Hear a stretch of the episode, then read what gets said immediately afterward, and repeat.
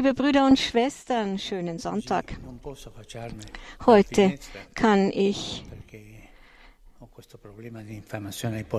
nicht vom Fenster im Arbeitszimmer aus den Angelus beten, weil ich eine Infektion, eine Lungeninfektion habe. Monsignor Breider wird den Angelus verlesen.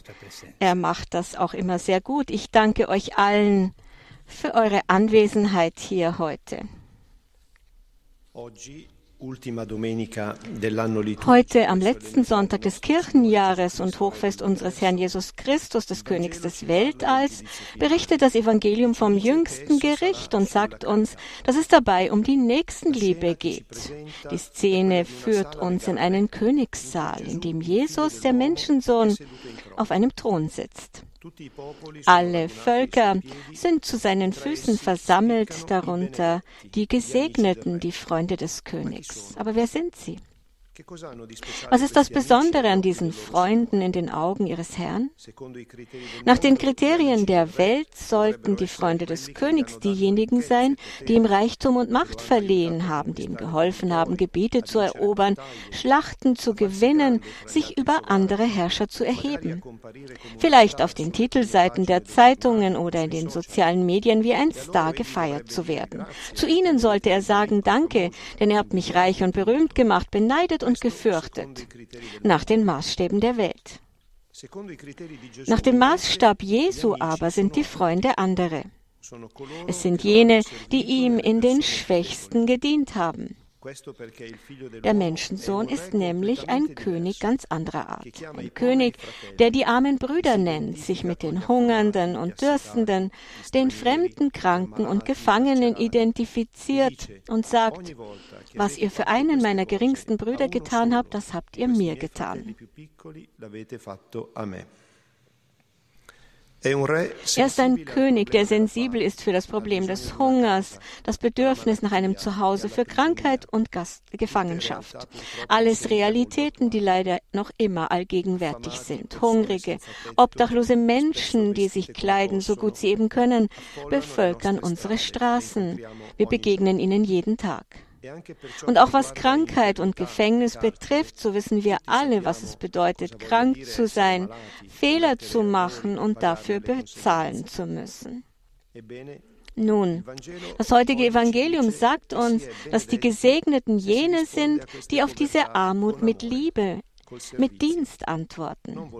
Nicht indem man wegschaut, sondern indem man andere mit Essen und Trinken versorgt, mit Kleidung und Unterkunft, ihnen einen Besuch abstattet, ein Wort für sie übrig hat, den Bedürftigen nahe ist. Denn Jesus, unser König, der sich Menschensohn nennt, findet seine liebsten Brüder und Schwestern in den Schwächsten. Sein Königssaal ist dort, wo Menschen leiden und Hilfe brauchen.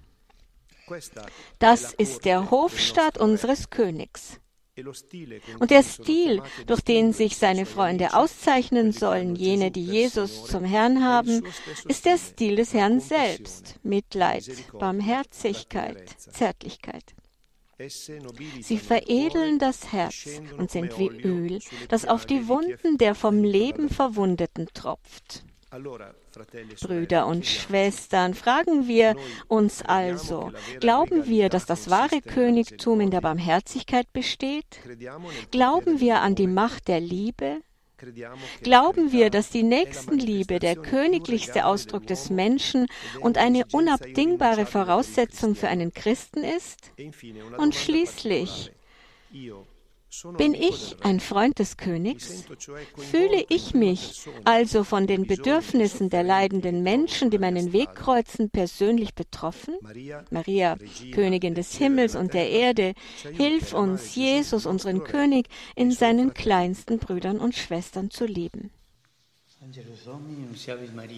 Et concepi Spiritus Sancto. Ave Maria, gratia plena, Dominus tecum, benedicta tu in mulieribus, e benedetto frutto ventris tu, Gesù. Santa Maria, Mater Dei, ora pro nobis peccatoribus, nunc et in hora mortis nostre. Amen. Ece ancilla Domini. Fiat mi secundum verbum tuum. Ave Maria, grazia plena, Dominus tecum, benedicta tui mulieribus e benedictus fructus ventris tui, Iesus. Santa Maria, Mater Dei, ora pro nobis peccatoribus, nunc et in hora mortis nostre. Amen. Verbum caro factum est. Et abitavit in nobis. Ave Maria, grazia plena, Dominus tecum, benedicta tui mulieribus e benedictus fructus ventris tui, Iesus. Santa Maria, Mater Dei, ora pro nobis peccatoribus, nunc et in hora mortis nostre. Amen. Ora pro nobis, Santa Dei Genitrix. Udini officiamur promissionibus Christi. Grazie a Tua, in questo Domine, mentibus nostris infunde. Ut angelo annunziante, che sti fili Tua incarnazione coniovimus, per passione meius ad crucem, a resurrezione gloriam perducam. Per Christum Dominum nostrum. Amen. Gloria Patri et Filio et Spiritui Sancto. Sicut erat in principio et nunc et semper, et in saecula saeculorum. Amen. Pro Fidelibus defunctis, requiem aeternam dona eis Domini. et lux perpetua luce Deis. Requiescant in pace. Amen. Sit nomen Domini benedictum. Ex hoc nunc et usque in seculum. Aiutorium nostrum in nomine Domini. Qui feci celum et terram. Benedicat vos, omnipotens Deus, Pater, et Filius, et Spiritus Sanctus. Amen. Amen. Liebe Brüder und Schwestern, heute feiern die Teilkirchen den 38. Weltjugendtag. Zum Thema Freut euch in der Hoffnung. Ich segne alle, die teilnehmen an den Initiativen in den Diözesen im Einklang mit dem Weltjugendtag in Lissabon. Ich umarme die Jugendlichen der ganzen Welt und ermutige sie, freudige Protagonisten der Kirche zu sein. Gestern fand in der Ukraine das Gedenken an den Holodomor statt, die von der Sowjetführung vor 90 Jahren verursachte Hungersnot, diesen Völkermord. Ein Gedenken, das noch schlimmer ist angesichts des Leids der gemarterten Ukraine, das sie jetzt erdulden muss. Wir beten weiter, ohne zu ermüden, denn das Gebet ist die Kraft des Friedens, das die Spirale des Bösen und der Rache durchbricht und Hoffnung gibt. Wir danken Gott, da es zwischen Israel und Palästina endlich zu einer Waffenruhe gekommen ist und einige Geiseln befreit werden konnten. Wir beten dafür, dass bald alle befreit sind und beten für ihre Familien. Es mögen mehr humanitäre Hilfen nach Gaza kommen. Bestehen wir auf dem Dialog. Es ist der einzige Weg zum Frieden. Wer keinen Dialog will, der will auch keinen Frieden. Außer von Kriegen ist die Welt noch von einer anderen Gefahr bedroht, dem Klimawandel, der auch die kommenden Generationen bedroht. Und das steht dem Plan Gottes entgegen, der alles geschaffen hat für das Leben.